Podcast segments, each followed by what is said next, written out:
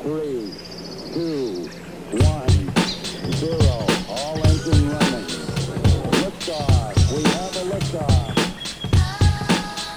売新聞ポッドキャスト新聞記者ここだけの話今回は前回の続きからお届けします。ゲストはデジタル編集部将棋担当の吉田裕也記者と将棋棋士の伊藤匠七段です。これもね、以前あの、中村太一さんがね、来た時におっしゃってましたけども、その棋戦のその相性みたいなのってどうしてもなんかああるみたいですね。中村さんも竜王戦になんかいまいち相性が良くないな、みたいなのありましたし。ーまあ、確かになんかなかなか予選を突破できないという棋戦は確かにありますね。はいうん不思議なもんですね。将棋はね、同じなんですけどね。そうですね、まあ、やっぱり持ち時間とかによってまあ少し、まあ、得意不得意とかあるのかなとは思いますけど。伊藤七段結構持ち時間長い将棋がうん。強いイメージがあります、ね。うでしょうね。まあ本人も結構長考したりするのは好き、しっかり考えたりする時間があった方がいいというふううに、ん、そうですね、はい、じゃあちょっと吉田さんにもお伺いしたいんですけど、じゃあちょっとその伊藤さん情報何かありますか？教えてください。うん。まあ、中日ドラゴンズの話ですと、まあ、まだ子供の頃、はい。まあ、その頃落合監督の時代でああ、はい。黄金期、えーその時のドラゴンズを見てるので なるほどね。優勝した優勝を決めた試合横浜スタジアムであはいはい。その試合も現地であそうなんですね見てますね。そういう経験もありますね、はい、なんとそこで私も実は試合見てたんです、あ、そう。はい。え、それは取材か何かいや、で全然もう全く2人とも、まだ知り合う前なんですけど、えーえー。はい、え、吉田さんは、じゃあ横浜ファンとかいうことなん僕はですか？名古屋人なので、あ、いや、吉田さんも名古屋の人なんですか？そうなんです。だかそれは知りませんでした。いやいや。これまで長くやってますけど。ら、いやいや、中はい。日ドラゴンズファンあ、そな。うんですけど、じゃあ二人とも中日ファンで話も合うと。そうですね。そうですよまあよくこうはい中日の愚痴をこう、はい、いや最近はもうちょっとあまりに 最下位なんで、はい。最下位ですか？はい、お互い、まあ、シーズンって4月とかにはい開幕して、2人でもう5月に投了っていう、もう5月で見る気をあ大変ですね、それね。すぐ負けちゃうので、あははい、結構そういう将棋終わったはい。後とか、はい。なんなんでこんなに毎年勝てないんだとか、はい、そういう話もしたりとか。大変ですね。はい。まあ私、あの、阪神ファンなんで、もうし下の方の順位はもう見ないんで、一番いい思いしてますよね。羨ましいあーが、最下位でしたかっていう感じですけども。はい。だから、伊藤七段ははい。少年時代にこう一番いい思いを、まあそうですね。少年時代はすごく楽しく見ていたんですけどはい、そういうこう一言一言にうん。面白さもあって、口数は多くないけど、こう一言一言で人を笑わせたりできる、ほどね。はい、棋士ですね。じゃあ野球とかもテレビとかね、まあそういったので、たまにご覧になるんですか？あそうですね、まあ、やってればそうですね。見て。まあそうですね。特に中日の試合はうん。こうまあ見て応援してるんですけど。なるほど。ね。これよっぽどですね、そしたらね。はい。うん。ファンドは。うん。まあ黄金時代から入ってるんで、そうですね。まあなかなか他にこう趣味といったものもないので、まあやっぱり野球観戦ははい結構ああ、なるほどね。でまあこういうでもスリムな体型なんで、はい。なんか運動でもしてるのかなと思って伺ったら、割と夜中とかの時間帯に家の近くはい。を健康増進のためにはい。走ってるそうなんですけど、健康増それ健康健康のために はい。走ってるみたいなんです21歳で健康増進本何持って。はいはい。なんか走ってる時どうなのって聞いてみたら、はいい、やめちゃくちゃつまんないなと思いながら走ってる そういうところも面白くて、はい。それやっぱまあ、健康管理、まあね、特にこう、2日制の対局とかになってくると、やっぱ体力も必要でしょうからね。まあそうですね。まああとやっぱり何も運動してないとまあ徐々にこう体重も増えていきますし、うん。まあそうですね。やっぱり体型維持のためですかね、はい。最近はね、将棋界も結構ね、細マッチョならぬ、本当にマッチョみたいな人もちょくちょく出てきてますからね。出てきてますね、えーはい。だからやっぱりそういった、まあアスリート的にね、あなってるっていうのは中村太一さんも以前お話しされてましたけども、まあ、そういったところも必要なんですかね。そうですね。やっぱりもう体を壊すとまあ本当に何もできないですので、うん。うん。まあ本当にそうですね。将棋の技術だけじゃなくてまあやっぱりそうですね。健康とかにもまあ気を使わないといけないかなとは思ってます。なるほどね。そういえばあの、竜王戦っていうのはなんか写真集みたいなのが出るんでしたっけ、はいあれもう出たんでしたっけ？写真集が2月にはい。出版予定で、自分の写真は絶対見ないと、全く藤井竜王と同じことを言ってらっしゃる方がいらっしゃるんですよ。まあでも、まあ大変ですよね。その棋士の人にとってみたらね、まあ自分の写真いっぱい載ってるのを見ろって言われるのも、まあ確かにちょっと苦痛は苦痛かもしれないまあですよね。そうですね。特に見ても仕方ないかなと。しかもね、残念ながら負けてしまったシリーズでもありますけど、まあはいそうですね。はいええあでも、藤井竜王勝ってても見ないじゃないですか。結構シャイなんですよ。うん。まあ、そういうところも、少しこう似てる、似てるとこもあったりして、うん。面白いなと。うんなるほどね。はいまあ、そこには結構エピソードみたいなのも写真以外にもはいいろんなこと書かれてるんですか、はい、エピソードだったり、まあ、名言集、うん。先ほどのあの考えは盤上で表現したいうん。だったり、そういう名言集をまとめたコーナーなどもありますね。じゃあちょっとね、あの、伊藤さんにちょっと基本的な、もう非常に初歩的なことを伺いたいんですけども、あは伊藤さんがその将棋を始めええたそのきっかけみたいなのっていうのはどういったのがきっかけだったんですか？そうですね。えーっと、まあ5歳の頃にこうクリスマスプレゼントで、まあ、将棋の盤と駒を、うん。まあ、もらって、それで、まあ、始めたという形ですね。どなたが教えてくれてたんあですか？えーっと、まあ父が、はい。一応まあ父はまあルールは知ってるというか、それぐらいだったんですけど、へえはい。そうですね。で、まあ、ルールを覚えてすぐに、こう、まあ近所にあった師匠の教室である、まあ三軒茶屋のうん将棋クラブで、にまあ通うようになって、まあ本当にそこから、まあ、毎日のようにそこに通ってそうですね毎日、まあ、師匠の宮田先生に教わってました、子供の頃から、まあ、楽しいなっていう感じだったんですか？将棋が。うんそうですね。やっぱりまあ考えることがこう好きだったのが、まあ、かなりこう熱中していったうん。記憶がありますね、はい、そしたらもうお父様なんあっという間になんかこう打ち負かしちゃったんじゃないですか？まあそういう形には、はい、なりますかね。棋士になる子ははい。大人はあっという間に抜いていくので、やっぱり。はい、少年時代のその将棋教室で面白いエピソードがあって、はい。まあ、いろんな子供教室で通ってうん。プロの棋士からもバンバン教わってて、うん。え。当時竜王を持ってた渡辺明さんはい。渡辺明九段に、まあ、駒落ちではい。教わる機会があった時にはい。渡辺先生本気でやってくださいと。そういうこと。をあの戸井誠七段がはい。隣で聞いてて、はい。その言葉を忘れられないという。僕はそれを聞いて あ伊藤匠七段今と変わってないなっていう。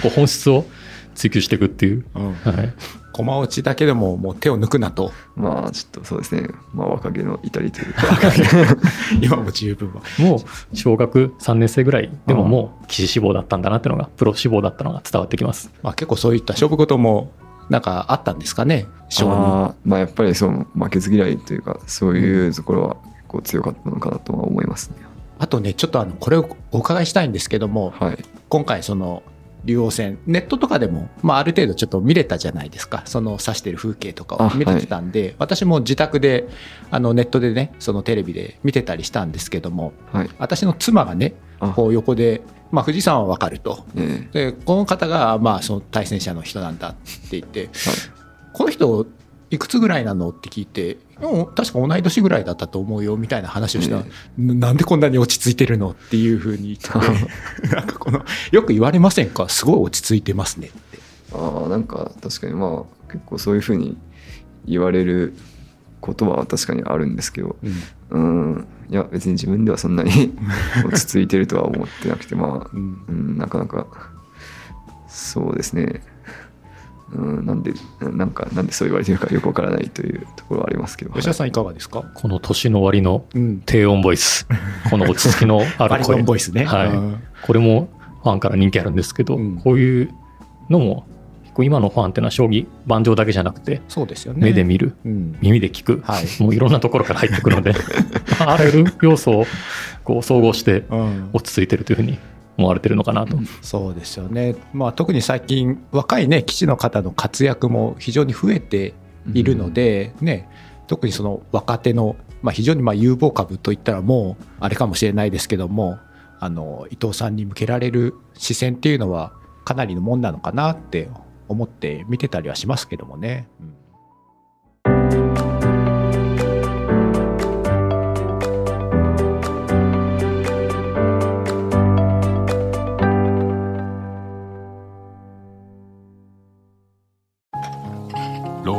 は火星かな。どうしたのお父さん？いや今日の新聞。人口爆発広がる移住先。私だったらハワイかな。無難だな。新聞がある。話題がある。お試し読売新聞。ネットで簡単。まずは無料で。まあね、これはその、まあ伊藤さんにとってはもしかしたらね、その宿命なのかもしれないですけれども、はい。あの、まあこれまでね、ずっと、いわゆるまあ藤井八冠と、まあ比較されてきて、で、まあ多分今後もね、同じように比較され続けていくとは思うんですよね。うん。まあ、そういったことに対して、なんか普段なんかどういったことを思ってたりしますか？ああまあそうですね。やっぱり自分もまあそうですね。こう藤井八冠に どう戦っていくかということがまあ本当に今後の、まあ、人生のそうですね。まあなんていうか課題というかうん。にはなると思っているのでまあそうですねやっぱり自分自身もそこにまあ向かっていかないといけないかなというふうには思ってますね。うん。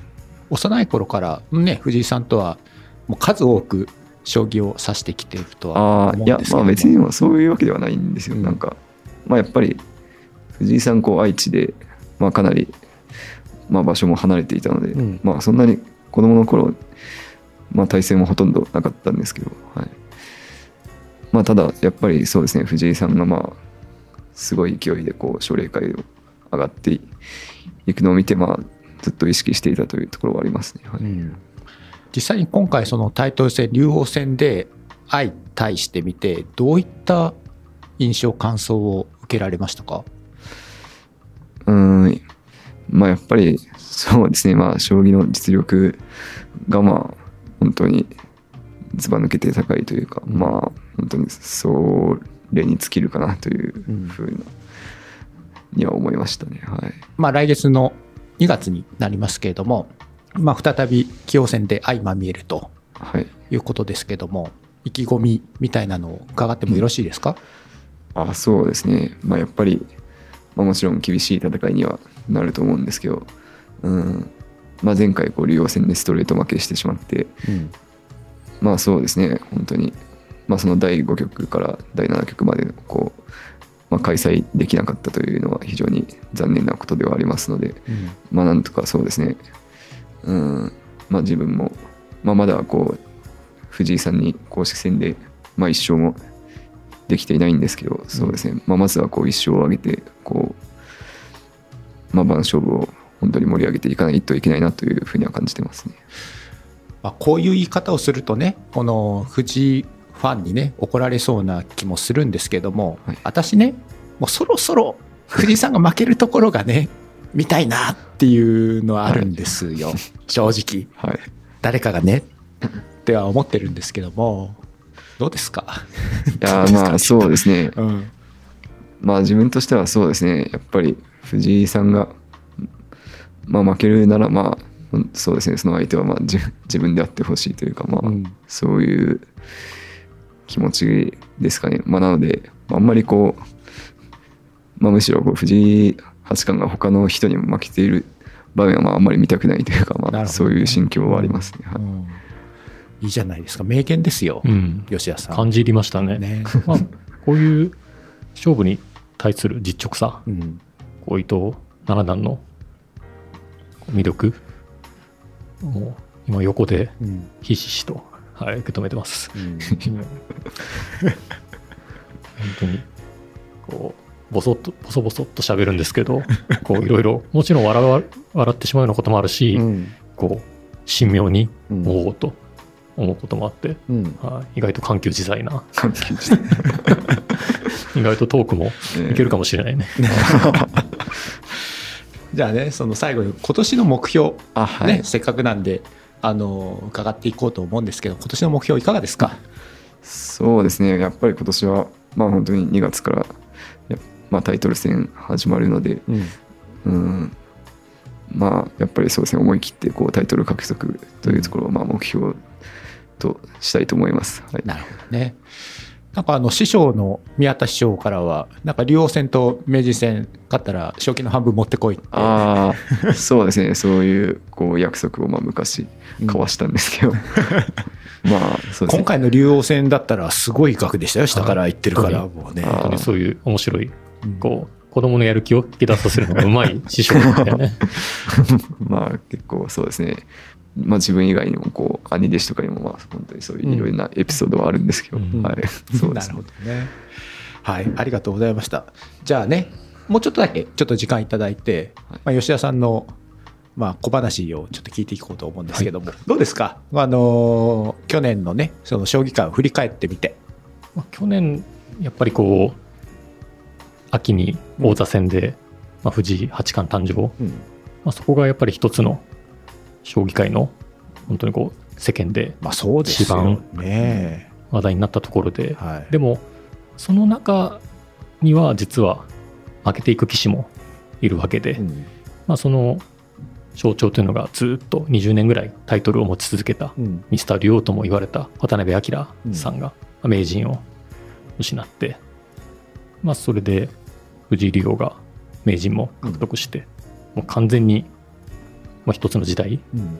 もう誰もが認める憧れる棋士になって、でもその渡辺明さんももちろんずっと持ってきたタイトルをついになくなって無冠となって、まあ、でもそういう中でも、まあ、竜王戦今回、まあ、男性棋戦で初めてうん。第4局小樽で立ち会い人をしてくださって結構藤井竜王だったり伊藤匠七段のうん。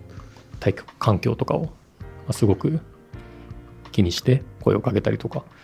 本当にこう戦う中にも将棋界ってそういうノーサイドでうん全体をこう将棋界全体を盛り上げていこうっていう、まあ、そういう棋士の気持ちも見える1年で、まあ、これから2024年に入って将棋会館うんも移転してこう次の100年にうん。向かっていくんですけど、まあ、棋士っていう財産うんをこう盛り上げていこうっていうのをこう感じた2023年でしたね。まあ、羽生さん、羽生九段が会長になったことも一つの象徴ですし、そうですね。はいまあ確かにね、その八大棋戦だけではなくて、まあ、JT 杯含めたいわゆるグランドスラムも藤井さん持ってったわけですから、一年丸ごと全部藤井さんが勝ったってことですもんね。ほぼそういう形ですね。ねえはいちょっとね、頑張んないといけないですよね。他の棋士もうんもう少し、まあ、伊藤七段の言葉もありましたけど、肉薄、肉薄してうん。脅かすようになっていかなければいけないというのは、そういえば大昔のそういえば森下さんのなんか言葉を今ふと思い出しましたね。あの羽生さんが七冠取った時のね、ななんでしたっけ森下さん。なんか棋士として屈辱でしかあうんそうでしたよね、やっぱそういうねこうし皆さん勝負師なわけですからね、まあ、そういった気持ちも皆さん必ずね秘めてらっしゃるでしょうからね、きっと若い棋士はそう思ってる棋士もうん。いると思うので、頼もしい棋士が現れてくるといいなと、なるほどね、よりそうすると、さらに活性化していくのかなとも思いますね。そういえばあの先日ね、その吉田さんからいただいたメールの中で、はい。まあ、森下さんの迷子の話とか、はい。あのね、まあまあいろいろ書いてあったんですけども、このタックママ反省っていう エピソードがあるんですこれは、これは、これは話せなさそうなやつですか？これの、い何ですかそれ？や、あの、仁和寺で、ああ仁和寺で藤井聡太ファンにはい。突撃？囲まれたっていうか、なんというのか？藤井聡太さんのファンにあ、の、伊藤さんのお母さんが囲まれた。囲まれたって話が。ないや、あの、仁和寺ではい。境内を前日に散策した時に、はい。仁和寺に新しく境内の中にカフェを作ったそうで、はい。で門関らがアドリブではい。